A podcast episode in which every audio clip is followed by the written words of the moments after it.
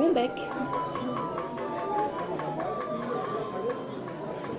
Épisode 6 Bonjour et bienvenue dans Bombec, le podcast dédié à la flûte à bec et à son univers. Je suis Claire Sécordel, et si vous écoutez le podcast depuis le début, vous commencez à me connaître. Sinon, pour me présenter, je dirais que je suis flûtiste un peu, flutophile beaucoup, mais avant tout et passionnément, facteur de flûte à bec. Pourquoi bon bec, me direz-vous? Tout d'abord, et c'est peu de le dire, rien ne vaut un bon bec à sa flûte pour pouvoir en jouer. Ensuite, car les flûtistes doivent parfois avoir bon bec, c'est-à-dire la parole facile, pour faire face aux clichés. Et enfin, car j'aimerais que ce podcast vous soit aussi agréable qu'un bon bec, un petit bonbon qui se dégusterait sans modération. Que vous soyez néophyte ou averti, je vous invite à m'accompagner à la découverte du monde de la flûte à bec, qui est bien plus vaste qu'il n'y paraît. Vous me suivez? Aujourd'hui, c'est Philippe Bolton qui a bon bec. Pour ce troisième épisode de conversation, c'est avec Philippe Bolton que j'ai échangé. Alors pour la petite histoire, cet entretien est en fait le tout premier que j'ai enregistré, c'était en septembre 2018, lors d'un passage chez Philippe. L'idée du podcast était déjà bien présente dans mon esprit, mais sa réalisation balbutiait complètement. Premier réglage de micro, premières écoutes étonnées de ma voix, premier pas en montage, et donc mille merci à Philippe de m'avoir fait confiance et d'avoir accepté de se prêter au jeu comme ça, sans filer. Alors Philippe Bolton n'est rien de moins que le doyen des facteurs français en activité, puisqu'il a commencé à fabriquer des flûtes dans les années 70. Vous le connaissez peut-être pour l'avoir rencontré sur l'un des nombreux salons auxquels il participe, ou pour avoir entendu une de ses conférences, ou encore pour avoir visité son site, qui apparaît dans les premiers résultats si vous tapez la requête flûte à bec sur les moteurs de recherche. En fait, vous êtes presque obligé de connaître Philippe Bolton. Et si vous ne le connaissez pas encore, eh bien ce sera chose faite dans quelques dizaines de minutes. Au fil de la conversation, on a parlé de son parcours, de son catalogue, de ses modèles de prédilection, du flageolet français sur lequel il se penche depuis quelques années, de son envie de transmettre, de comment il transmet, mais aussi de l'évolution du monde de la flûte à bec qu'il a vécu et à laquelle il a participé. Je vous souhaite une très bonne écoute et je vous retrouve juste après. Bonjour Philippe. Bonjour Claire. Je te remercie de m'accueillir dans ton atelier ici. Donc, on est à Ville-sur-Ozon, au pied du Mont Ventoux. Dans le Vaucluse. Dans le Vaucluse.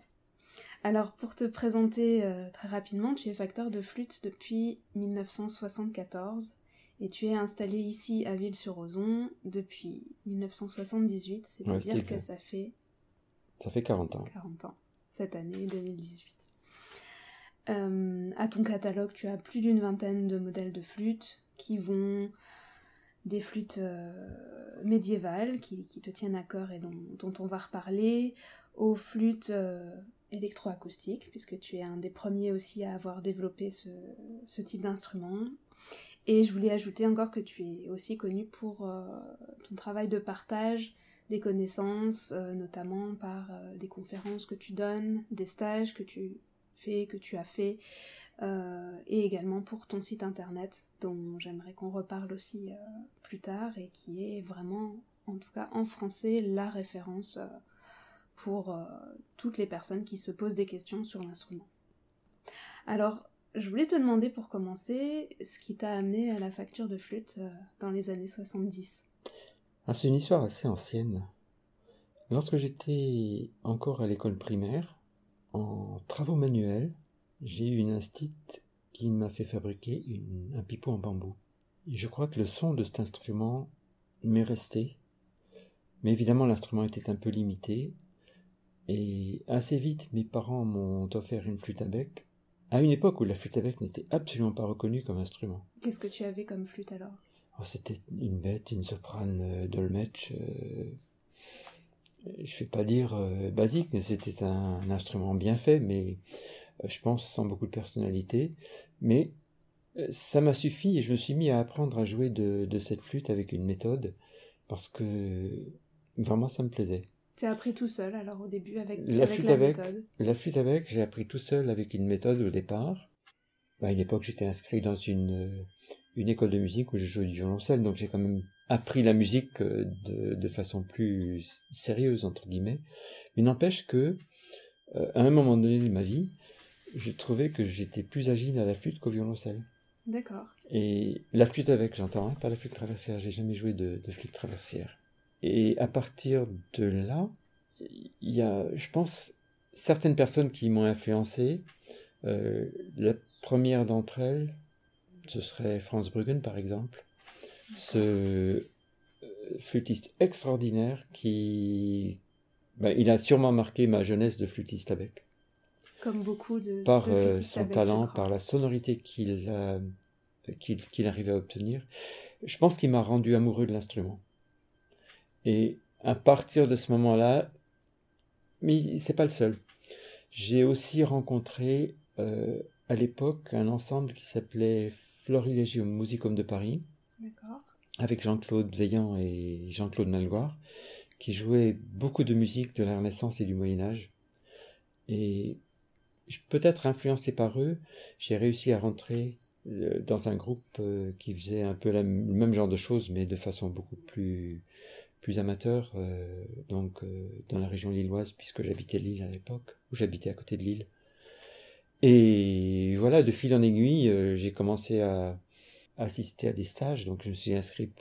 Je crois que chaque année j'ai dû faire un stage de, flûte, donc j'ai rencontré d'autres flûtistes et aussi des professionnels. Et parmi d'autres, il y avait l'ensemble dont je faisais partie avait réussi à faire venir un professeur de Strasbourg, euh, c'était Jean-François Alison, mais avant c'était Niels Ferber qui était venu euh, comme ça pour un week-end de temps en temps pour nous donner des cours. Les stages, je pense que c'était un, ça m'a permis de, de- de gravir un échelon de plus.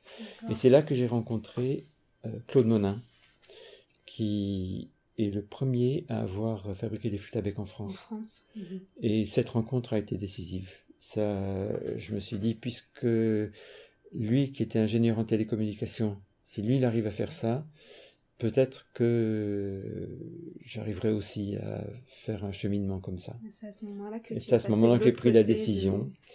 J'avais un travail euh, que j'aimais bien, qui m'a permis de financer en tout cas mon atelier. Et pendant quelques années, j'ai mené une double vie, la journée au bureau et le soir dans l'atelier. C'est une belle, une belle reconversion. Donc c'était une reconversion finalement. C'est une reconversion, euh, mais une reconversion euh, curieuse parce que je quittais un travail que j'aimais bien. D'accord. Vrai. Donc j'ai presque eu la larme à l'œil quand, quand, quand je suis parti finalement. Je savais, en fait, je suis resté dix années dans cette entreprise à faire un travail qui me plaisait, mais les cinq dernières années ont été passées à, à préparer euh, donc euh, ma vie, ma vie future. Et je dois dire que je suis reconnaissant à, à Claude parce qu'il m'a permis de pénétrer dans son atelier. J'ai pu voir Mhm. comment, comment il travaillait. J'ai aussi pu euh, m'exercer au tournage parce que j'avais jamais tourné un morceau de bois. Donc lui m'a permis de passer une journée euh, sur un tour. Ne serait-ce que pour voir si j'avais la moindre petite compétence pour ça ou pas du tout. Dans si quel cas j'aurais abandonné. bien avec le- Oui, la oui, tout à fait. aussi. Et alors aujourd'hui, donc 40 ans et quelques plus tard, quel est le quel regard tu portes sur cette reconversion finalement? Ah ben j'ai aucun regret. D'une part, euh, ça m'a permis d'avoir une vie tout autre que Mhm. celle que j'aurais pu avoir dans une entreprise. Euh, ça m'a permis aussi une installation dans un village là où j'avais envie de vivre. Et j'espère avoir aussi rendu service à ce village parce que j'ai fait venir des gens de- d'un peu partout Mhm. qui, ben, qui ont découvert Ville-sur-Ozon simplement parce que j'étais là et que ben, j'avais un instrument à leur livrer Mhm. et qu'ils étaient prêts à venir euh, en Provence, à Ville-sur-Ozon, chercher leur instrument. J'ai des personnes qui sont venues même d'Aus- d'Australie pour chercher des Du instruments. monde entier, du coup, ouais, qui en profitent pour découvrir la Et puis. Provence. Absolument. Alors, quel, est- quel était euh, le tout premier modèle de flûte que tu as développé? En fait, euh, pour des raisons pratiques, j'avais la possibilité, j'habitais donc la région lilloise, j'étais pas loin de Bruxelles. Mhm. Donc ça me paraissait évident d'aller voir d'abord euh, à Bruxelles où il y avait un musée d'instruments.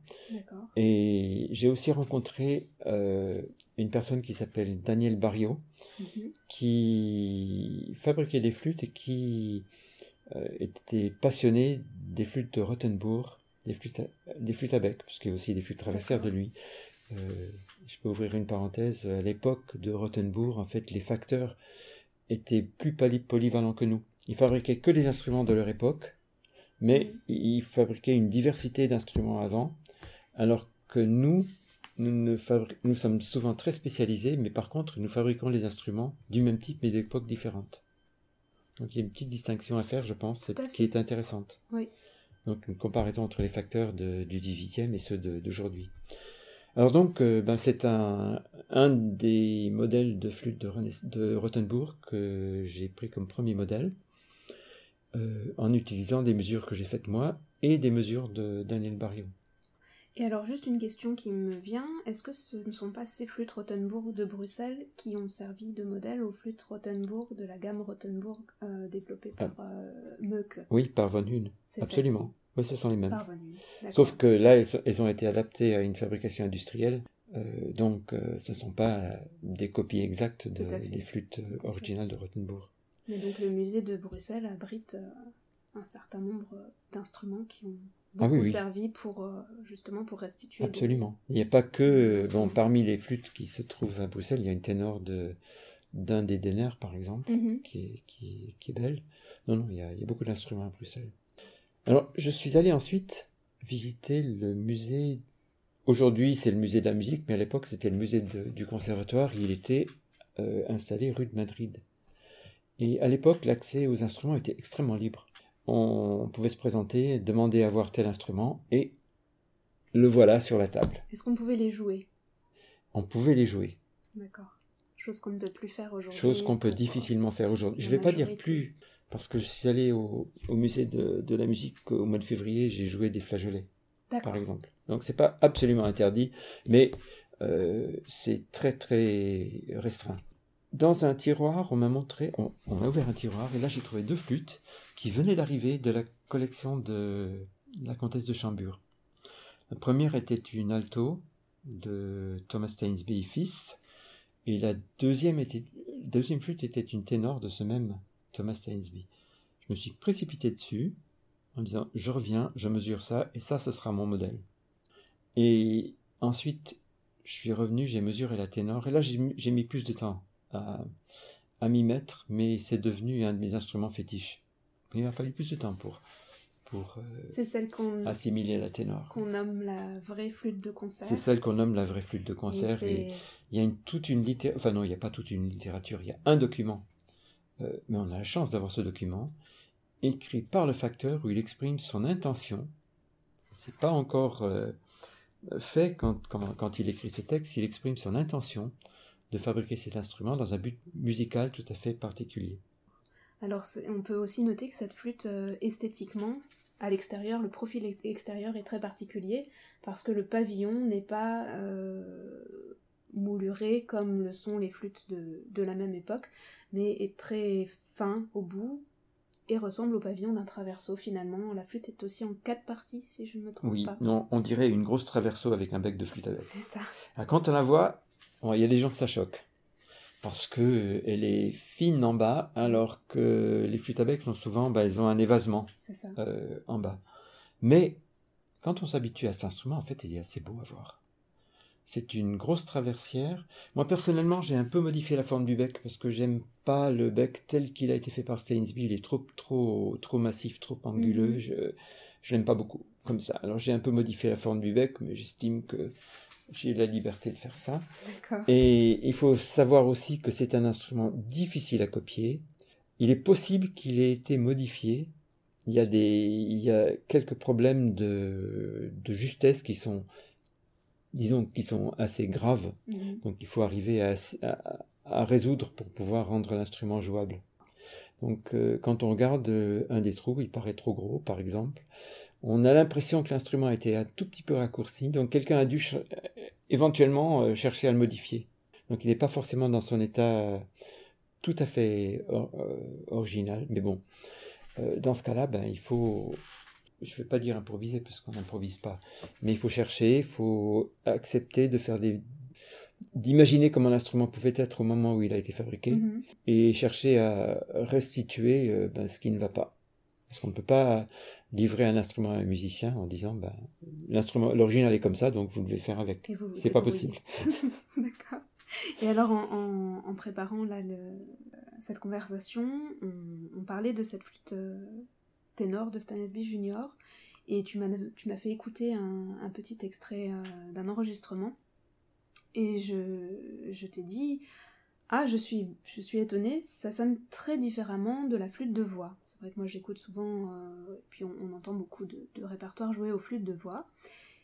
Et tu, tu as été interpellé par, euh, par cette remarque et, donc tu, tu m'as dit qu'il y avait vraiment matière à, à réfléchir autour de cette idée de- des timbres différents entre cette flûte ténor qui est en do et la flûte de voix qui est en ré. Oui, alors ça c'est peut-être une de mes obsessions, mais c'est peut-être venu de, de cette flûte de Stainsby. Stainsby dit dans son texte, je vais faire une flûte, il utilise le terme flûte, mais flûte à, à cette époque-là à Londres, ça voulait dire flûte à bec.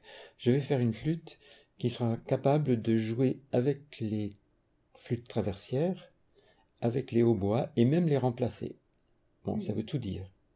Ça veut d'abord dire qu'il n'y avait pas de substitut à l'époque pour la flûte traversière. Et aujourd'hui, les flûtistes modernes ont tendance à prendre euh, euh, une flûte de voix, donc flûte à bec à huit trous en ré, et à jouer de la musique écrite pour la flûte traversière avec cet instrument. Alors, il faut savoir que la flûte de voix, à sa base, a deux dièses à la clé. Les tonalités à bémol, à, à dièse, ça marche très bien. Les tonalités à bémol, c'est, ça devient un tout petit peu difficile et scabreux. Compliqué Ouais. au niveau des doigtés et puis aussi au niveau de l'équilibre entre les notes qui sont réparties différemment. Oui. Alors, euh, au niveau des doigtés, vous avez des... une inversion entre les doigtés de fourche et les doigtés simples. La flûte ténorando, si vous la prenez euh, comme une flûte à six trous avec un trou en plus, euh, ces doigtés correspondent aux doigtés de la traversière. Alors que si vous prenez la, la flûte de voix, ben non, les doigtés ne correspondent pas.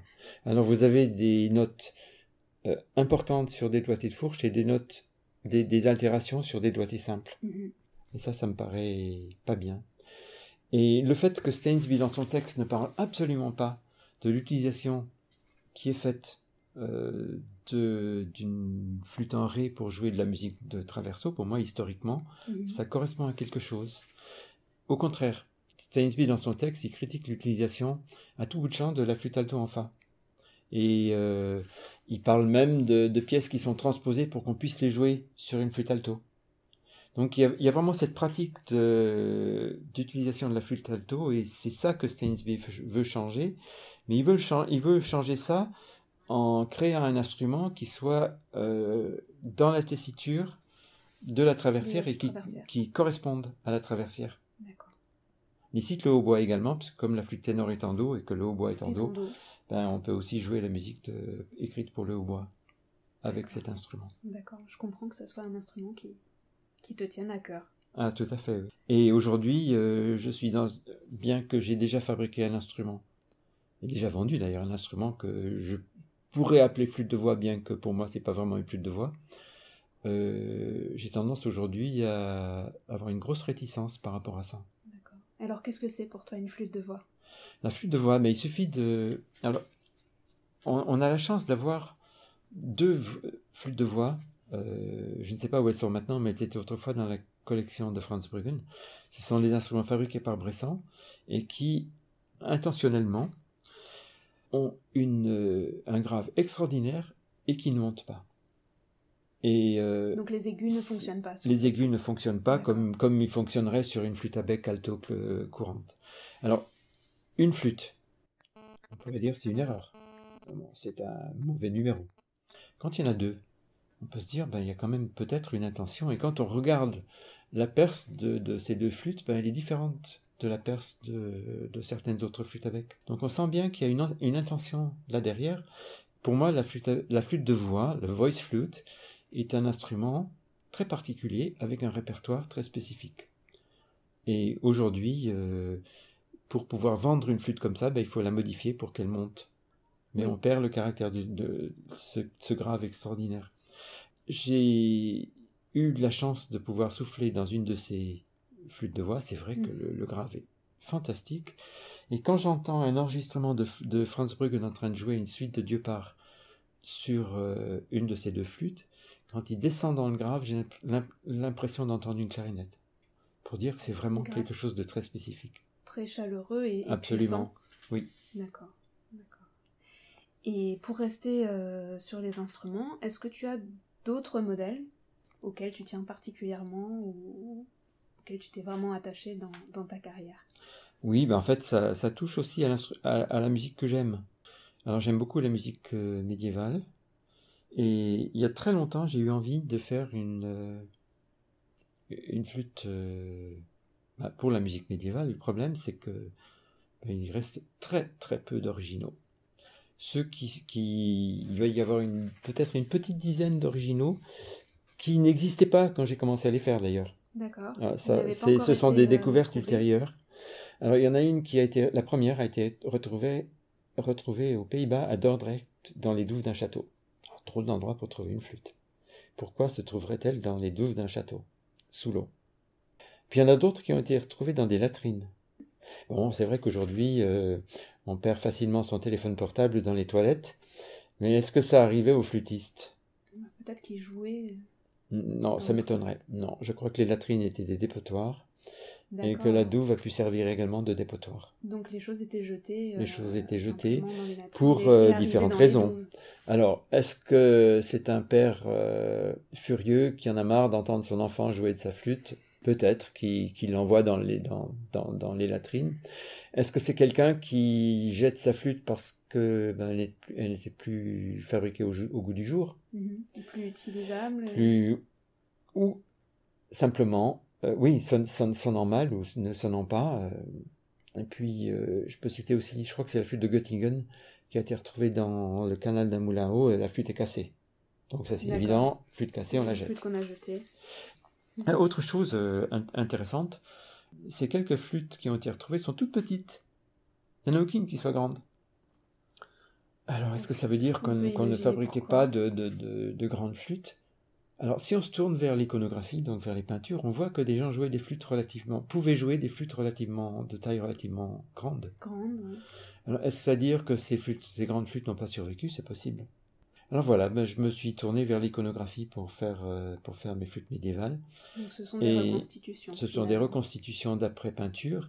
Et finalement, faire euh, différentes tailles de flûtes à partir d'un seul modèle, c'est pas très très compliqué. Il suffit de savoir calculer la chose. Donc effectivement, j'ai aujourd'hui j'ai une petite gamme de, de, flûtes médiévales. Tu as pu les décliner à partir de la absolument à partir de la première que j'ai faite.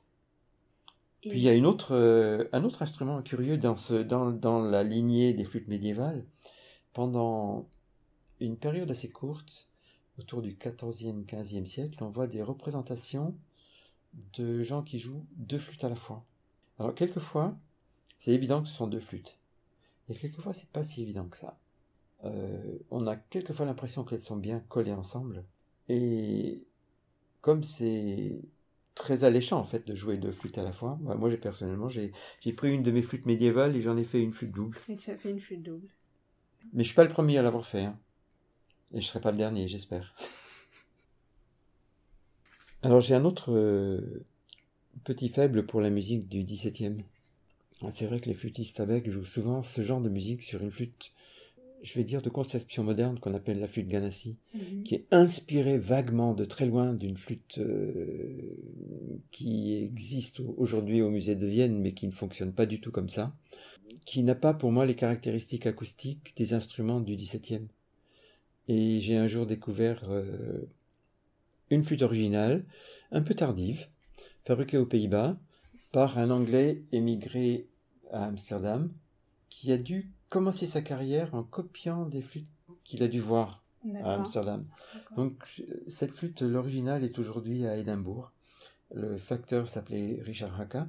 Et en fait, c'est un instrument absolument superbe. Et peut-être exactement le genre d'instrument sur lequel aurait joué un dénommé Jacob Van Eyck, qui est connu de tous les flûtistes à bec pour avoir euh, écrit énormément de variations sur des tubes de son époque. Thème populaire. Voilà. Alors cette petite flûte euh, AK, elle a un profil aussi extérieur très particulier parce qu'elle est très très fine et elle a un pavillon extrêmement Oui. évasé. Alors, le pavillon évasé, c'est pas important. Mhm. Ça dépend de la matière dont on dispose. Mhm. Alors, selon, elle est en ivoire et la défense devait être assez grande.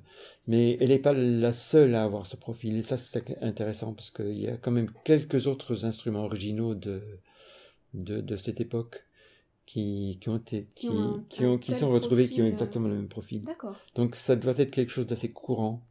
Même s'il n'en reste pas beaucoup aujourd'hui, ça devait être relativement fréquent. Relativement courant. En fait, euh, de cet instrument, j'ai commencé par la fabriquer en un diapason proche du diapason de l'original, mais aujourd'hui, je la décline en trois diapasons différents, simplement parce que les flûtistes me demandent ça. Mhm. Donc, bien que ce soit pas historique du tout, je la fais à 415, donc le diapason baroque, pour des raisons pratiques, pour les gens qui n'ont qu'un seul clavecin, pour qu'ils puissent effectivement en jouer sur euh, cet instrument-là et ne pas être obligé d'avoir un autre clavecin ou Et un le- clavecin transpositeur. Le diapason moderne le plus proche de l'original, ça serait 440. En fait, l'original est autour de 442. Mais bon, c'était une. euh, ça doit correspondre à- au diapason d'une flûte soliste euh, de, De l'époque. Je l'ai fait également un diapason Renaissance. Et j'ai été jusqu'à recalculer l'instrument pour faire une flûte en sol. Parce que la flûte en sol, l'alto en sol était l'instrument euh, l'instrument premier en Italie. Pour Alors les que dessus. la- oui, pour les dessus, alors que le- la soprano était plutôt le, devenu le dessus dans les pays nordiques. D'accord. Et alors, justement, c'est en, en parlant de, de détails historiques, tout à l'heure, tu m'as dit que tu ne fais pas de flûte pro- à proprement parler Renaissance, Non. mais non. voilà. En peux- fait, la musique de consort, euh, je, je la trouve un peu ennuyeuse. D'accord. Donc quand j'entends quatre flûtes ensemble, il faut vraiment que ce soit extraordinaire pour que je relève le- l'oreille et que, que je me mette à écouter. Et du coup, j'ai pas été tenté de partir dans ces directions-là. Et si j'avais été tenté, j'aurais organisé mon atelier différemment parce que euh, il faut être capable de faire des flûtes de, De, gros instruments, d'instruments très longs. Voilà. Mhm, mhm. Bon, je ne suis pas organisé pour ça parce que j'avais pas envie. Et puis du coup, tu es parti vers des modèles plutôt solistes Oui, exactement. et du répertoire un peu plus tardif que, que celui de la Oui, oui, et je suis parti aussi sur... euh, J'aime beaucoup la musique traditionnelle. Je- certains instruments que, que je fais, je les oriente un tout petit peu dans cette direction-là. D'accord. Euh, Tu les ah, la, utilises la, aussi, la euh, flûte, la flûte, la soprano haka, elle sonne extra, merveilleusement bien avec un accordéon, par exemple. Et pour pouvoir jouer dans le grave, j'aurais bien aimé faire une flûte haka grave, mais malheureusement, euh, le profil de Perse fait que l'instrument serait trop long pour être jouable facilement. D'accord. Au niveau des- l'écartement des trous, euh, c'est- pas, euh, J'ai été jusqu'à calculer, à placer les trous sur un manche à balai, D'accord. et manifestement, il faut des mains énormes pour le jouer. Donc euh, j'ai abandonné cette idée-là, et je suis reparti d'un instrument qui se trouve euh, à Vienne, en Autriche, avec un profil euh, particulier. En fait, ça correspond sans doute à... Alors, je vais citer un musicien, euh, Philibert Jambe de Fer, enfin qui a écrit un traité Mhm. avec des doigtés, et un facteur qui travaillait à Lyon qui s'appelle qui s'appelait Raffi, Rafi. qui a le premier, je pense, fait des flûtes avec, euh, pouvant jouer sur une, une tessiture de plus de deux octaves. Mhm. Et j'ai pris donc comme modèle un instrument à Vienne, une ténor, qui a une paire similaire à celle des flûtes de Raffi. C'est pas Raffi, hein, c'est la, signature est, est autre, mais c'est le même style d'instrument et je trouve que ça fait ça fait une très belle flûte ténor. Là aussi, euh, flûte euh, ténorando est, qui- est- équivalente à la flûte citrou en ré Irlandaise. irlandaise. D'accord. Donc ça, c'est, c'est, Ça fonctionne c'est- bien. C'est parallèle, oui. Alors un, autre sujet que je voulais aborder euh, avec toi, notamment parce que je connais par exemple ton site euh, internet depuis un certain nombre d'années et que je l'utilisais déjà quand j'étais étudiante et voilà que je cherchais comment euh, entretenir ma flûte ou, faire des, petits réglages. Et sur ton site, outre ton catalogue d'instruments, tu as une foule de documents sur l'histoire, sur la facture de la flûte, sur l'entretien, comme je disais. Aussi, tu répertories des tablatures anciennes et tablatures récentes. Tu donnes des, bases d'acoustique. Tout ça complètement accessible à chacun. À, quel moment tu as envie de faire ce, travail de transmission? Ah, je pense que c'est assez ancien aussi. En 1982, je pense que c'est ça. J'avais déjà, on m'avait demandé d'animer des stages pour, pour, apprendre aux gens à fabriquer un bouchon mm-hmm. pour leur flûte. Donc j'ai fait ça un certain nombre de fois en Autriche, en Suisse. Je sais pas si je l'ai fait en France d'ailleurs, peut-être pas. Mais en tout cas, je l'avais fait en Autriche et en Suisse. Et puis, un jour euh, est née une association qui n'existe plus, qui s'appelait l'Association française pour la flûte à bec. Mhm. Et elle a créé une euh, revue qui s'appelait Flûte à bec et instruments anciens et cherchait les articles. Je sais pas si, on me l'a peut-être demandé de le faire. En tout cas, il cherchait les articles. Mhm. Et j'ai pensé que je pourrais mettre le contenu de ce sage dans une série d'articles. Donc j'ai fait ça. Donc ces articles sont parus dans la revue. Euh, dans cette revue, Flûte à bec et instruments anciens. Et puis un jour, il y a un flûtiste espagnol qui m'envoie un mail en me demandant une photocopie de ces articles. Alors je me suis dit, mais c'est idiot, je vais lui envoyer une photocopie. Mais peut-être que ce serait aussi bien de le mettre sur mon site, comme ça d'autres mhm. personnes pourraient le, trouver sans que je sois obligé à chaque fois de le photocopier. tu as eu aussi très tôt un site, parce que euh, quand moi j'étais étudiante, c'était encore finalement le, début d'Internet. Alors. Tu as envie de... Pourquoi j'ai un site? Pourquoi j'ai créé mon site? En fait, je suis à la chambre de métier. Et un jour, euh, alors il y avait aussi, cette association existe toujours, mais avec un autre nom. Euh, ça s'appelait euh, ADDM, voilà. ADDM 84, Association pour le, développement de la musique. Mm-hmm. Et comme on est un certain nombre de facteurs en, sur le département, euh, le responsable de la DDM, en collaboration avec la chambre de, métier, a organisé un stage d'informatique. Bon, moi j'étais déjà informatisé, je faisais beaucoup avec l'ordinateur, mais euh, ils m'ont proposé de venir, et puis parmi les sujets, il y avait ça, la création d'un site. Alors, euh, ben, pendant ce stage, j'ai fait un tout petit embryon de site, puis comme ça m'intéressait, ben, je l'ai développé. Voilà. Je crois qu'il y a des générations de flûtistes, de d'amateurs de flûte, de, facteurs qui, qui, peuvent te remercier parce que, en tout cas, pour ma part, j'ai trouvé très peu de ressources en français quand j'ai fait des recherches euh, personnelles. Il y a énormément de ressources en anglais qui sont malheureusement pas accessibles à tous et grâce à, grâce à ton site finalement on peut en apprendre énormément et je crois que tu continues à l'enrichir régulièrement. Ben, il faut dire que si on veut qu'un site soit vu, qu'il soit vu par les moteurs de recherche, ben, il faut qu'il y ait du contenu. Mhm. Donc c'est peut-être pour ça que j'ai développé un peu le contenu. Bon, c'est vrai que ce, cet, article sur les bouchons, ça me paraissait, ça me paraissait évident parce que qu'on allait me demander mhm. euh, de nouveau et j'allais devoir, parce que là, je sais, sais plus où il est. Tu me demanderais cet article aujourd'hui, il faudrait que je cherche. La version papier. Ah oui, oui. Euh, bon, il est quelque part au grenier, mais si à chaque fois il faut que je fouille pour le retrouver, euh, là au moins il est sur le sur le site. Et bah, il n'y a pas de problème. Je l'ai mis sur le site. Il est tant que le site existera, tant que il, sera, il, sera, il sera accessible. Mais c'est vrai que peut-être qu'au niveau réglage, par exemple des flûtes, cet article ne va pas assez loin. C'est pour ça que j'ai eu envie un jour de de, de mettre une page sur euh, sur le réglage des flûtes et puis de fil en aiguille, voilà, ça s'est développé de façon assez darwinienne quand même. D'accord. Et tu es, tu es très généreux dans le, dans le partage de, de tes connaissances, de, de, tout ce que tu sais. J'en ai bénéficié, je crois que beaucoup de, de personnes en ont bénéficié. Qu'est-ce que tu, qu'est-ce que tu fais d'autre pour, pour transmettre que, que ce site? Bon, ça m'arrive d'animer des stages, ça m'arrive de prendre des stagiaires ici.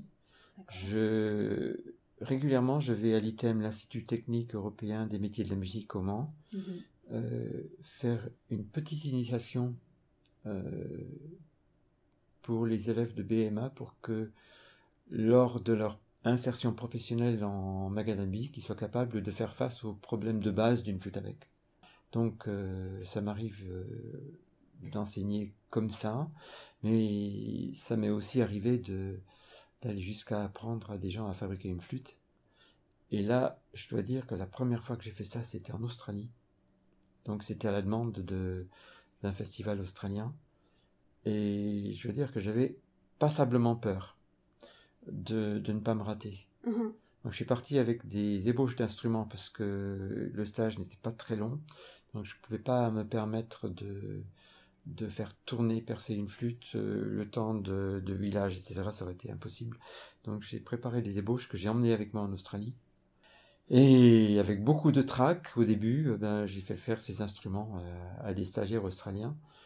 Et peut-être que l'idée m'a plu et j'ai continué à faire ça. D'accord. J'ai fait ça entre autres pendant plusieurs années. Euh, Tant que ce festival a existé, il y avait un festival de musique médiévale à Saint-Brie, à côté de Saint-Brie-le-Vineux, à côté d'Auxerre, et à chaque fois, euh, j'animais un atelier de, de, de facture de flûte. Donc euh, oui, euh, j'ai fait un peu d'enseignement comme ça. Et des conférences? Alors des conférences, oui, j'en fais régulièrement. Mhm. Là, je, je viens de faire un- une conférence à Serré, dans les Pyrénées-Orientales, dans le cadre d'un petit festival très sympathique qui s'appelle la Festa del Joglar. Et là, j'ai parlé du flageolet. D'accord. C'est ton, sujet du moment. en fait, C'est un de mes sujets, oui, c'est un de mes sujets du moment. J'ai été attiré par le flageolet à la suite d'une conférence du Goren, qui est un des musiciens qui joue euh, bien du flageolet. Et ça m'a donné envie, en fait, de faire des recherches sur l'instrument et de- de- d'en fabriquer. Donc aujourd'hui, effectivement, le flageolet est dans ma pal- palette d'instruments. Et ça m'arrive aussi de faire des conférences sur l'histoire du flageolet, ne serait-ce que pour le faire connaître. Hein, peut-être qu'il y a une. Peut-être qu'il y, a, qu'il y a une envie derrière, hein, que- qu'il y a des gens qui achètent des flageolets, mais apparemment, j'ai pas de problème pour trouver. Enfin, j'ai un certain nombre de commandes de, de, de cet instrument. Peut-être aussi grâce à le, au site que- spécifique flageolet que j'ai que j'ai créé. En fait, c'est un instrument qui permet euh, d'aborder le répertoire 19e. Absolument. C'est un, le flageolet, il existe depuis la Renaissance, sous sa forme actuelle. Il a évolué avec le temps. Il n'a pas disparu après le, le- après le baroque. Il a continué à être joué. Peut-être pas beaucoup au 19e, mais un peu, parce qu'on trouve dans des partitions petite flûte ou flageolet, ce qui veut bien dire qu'on pouvait l'utiliser. Et au 19e, il, est, il, il a pris un certain essor, il, il a, ch- sa facture a un peu changé, et il a beaucoup été utilisé pour euh, animer des balles. Et on l'a joué jusqu'au XXe siècle, et le nombre d'instruments originaux qu'on trouve encore témoigne de sa popularité. Donc c'était un instrument très populaire. Alors pourquoi les flûtistes à bec ne se mettraient pas à jouer du flageolet? Plutôt que de jouer les pièces pour flageolet transposées pour la flûte à bec. C'est vrai. Alors j'aurais une, dernière question à te poser, parce que ben, tu es un des plus anciens facteurs français euh, encore en activité, donc tu as traversé ces 40 ans de carrière. Sinon le plus ancien, Le plus ancien peut-être. D'accord. Chrono- du point de vue chronologique, il y avait Claude Monin. Oui. Ensuite, euh, je suis peut-être le deuxième à m'être inscrit. Ensuite, il y a Henri Goin qui a dû s'inscrire à peu près en même temps, mais un peu après, je pense. Un peu après moi. D'accord. Euh, il y a eu Claire Soubéran qui a travaillé chez Monin, mais elle, s'est- elle est partie faire des traversières et pas des flûtes à bec, Oui. donc euh, on la compte pas. Puis après, ben, je sais plus. Voilà, et puis après, l'autre, euh, en tout cas, tu, tu as traversé enfin, ces 40 années de carrière, ta millième flûte que tu as faite et, et vendue cette année. Et je voulais te demander si, si tu perçois une évolution, euh, notamment dans, dans les attentes des gens par rapport aux instruments. Ah, je pense. Je pense que le niveau, si je regarde ce que j'ai fait euh, il y a 40 ans et ce que je fais aujourd'hui, ben, euh, il n'y a pas de comparaison. Hein. Et les flûtistes, c'est pareil. Euh, les flûtistes aussi ont beaucoup progressé et on progresse ensemble. Et puis ce sont les l'action euh, mutuelle des uns par rapport aux autres qui, qui permet à tout ça de, de progresser. Bon, moi j'ai eu cette envie de faire une flûte électroacoustique parce que je voyais des flûtistes qui, qui avaient envie de faire du jazz. Et c'était vraiment, j'étais parti là-dedans. Je sors d'un concert de Didier Lockwood en me disant, c'est quand même dommage que la flûte à bec ne fasse pas des choses pareilles. Donc c'est vraiment mon, mon inspirateur. Et bon, il a fallu un peu oser peut-être la première fois de percer un trou dans une flûte.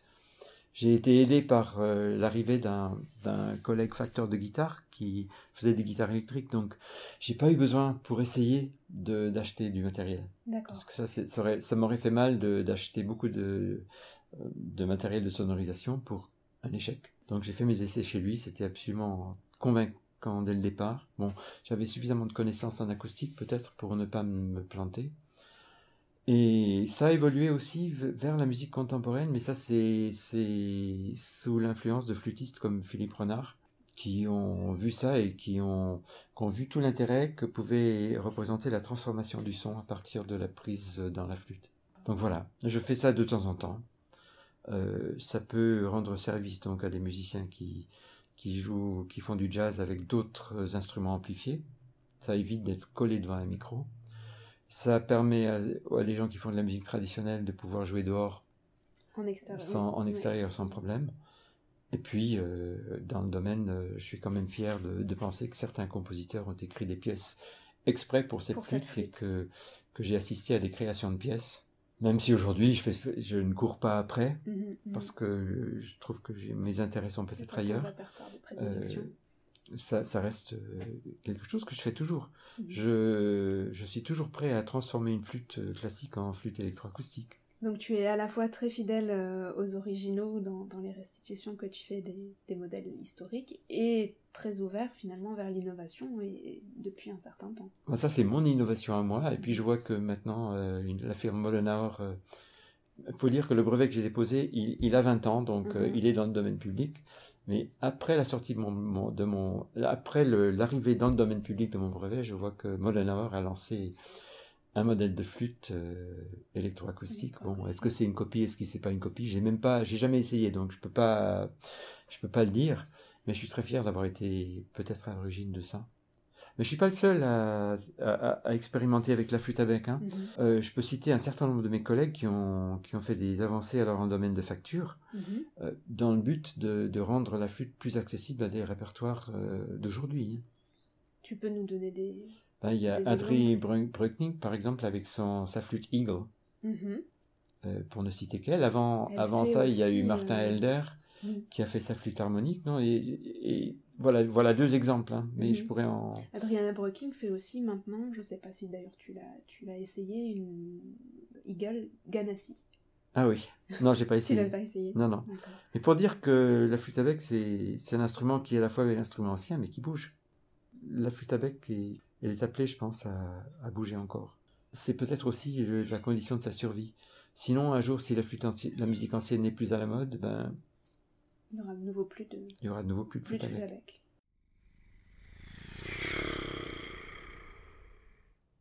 Et voilà, ainsi s'achève cette conversation avec Philippe Bolton. J'ai coupé les quelques secondes de remerciements au montage car le chat s'impatientait et une sonnerie de téléphone venait de retentir. Je remercie donc ici encore une fois Philippe pour cet épisode, mais aussi pour le soutien et les conseils précieux qu'il m'a apportés depuis mes débuts il y a quelques années. Vous l'aurez remarqué, ce n'est pas le générique habituel du podcast que vous entendez, mais c'est un petit clin d'œil à Philippe et aux personnes qui l'ont déjà rencontré. C'est un petit air qu'il joue souvent lorsqu'il présente le flageolet sur les expositions ou ailleurs, et j'ai toujours envie de sourire quand je l'entends car c'est un peu sa signature. Comme d'habitude, vous retrouverez dans les notes de l'épisode des liens pour en savoir plus sur Philippe et sur les personnes, les œuvres ou les lieux qu'on a cités au fil de la conversation. Vous pouvez écouter Bombec sur votre application de podcast préférée, sur le site www.bombec.fr où vous pouvez vous inscrire à la newsletter du podcast pour recevoir un petit mail à chaque nouvel épisode. Vous pouvez aussi écouter le podcast sur la chaîne YouTube, sur toutes ces plateformes, abonnez-vous, partagez si vous voulez bien, ça m'aidera à faire découvrir le podcast à plus de personnes. N'oubliez pas non plus la page Facebook et le compte Instagram, toujours avec les identifiants Bombec Podcast. Vous pouvez me contacter par le biais du site, par les réseaux sociaux et maintenant aussi directement à l'adresse podcast.bombec.fr pour me faire part de vos impressions et pourquoi pas de vos idées pour des prochains épisodes. Quant à moi, je vous donne rendez-vous dans 15 jours pour un nouvel épisode alphabet. Et petit indice, le mot commencera par la lettre I. Je vous remercie pour votre écoute et je vous dis à très vite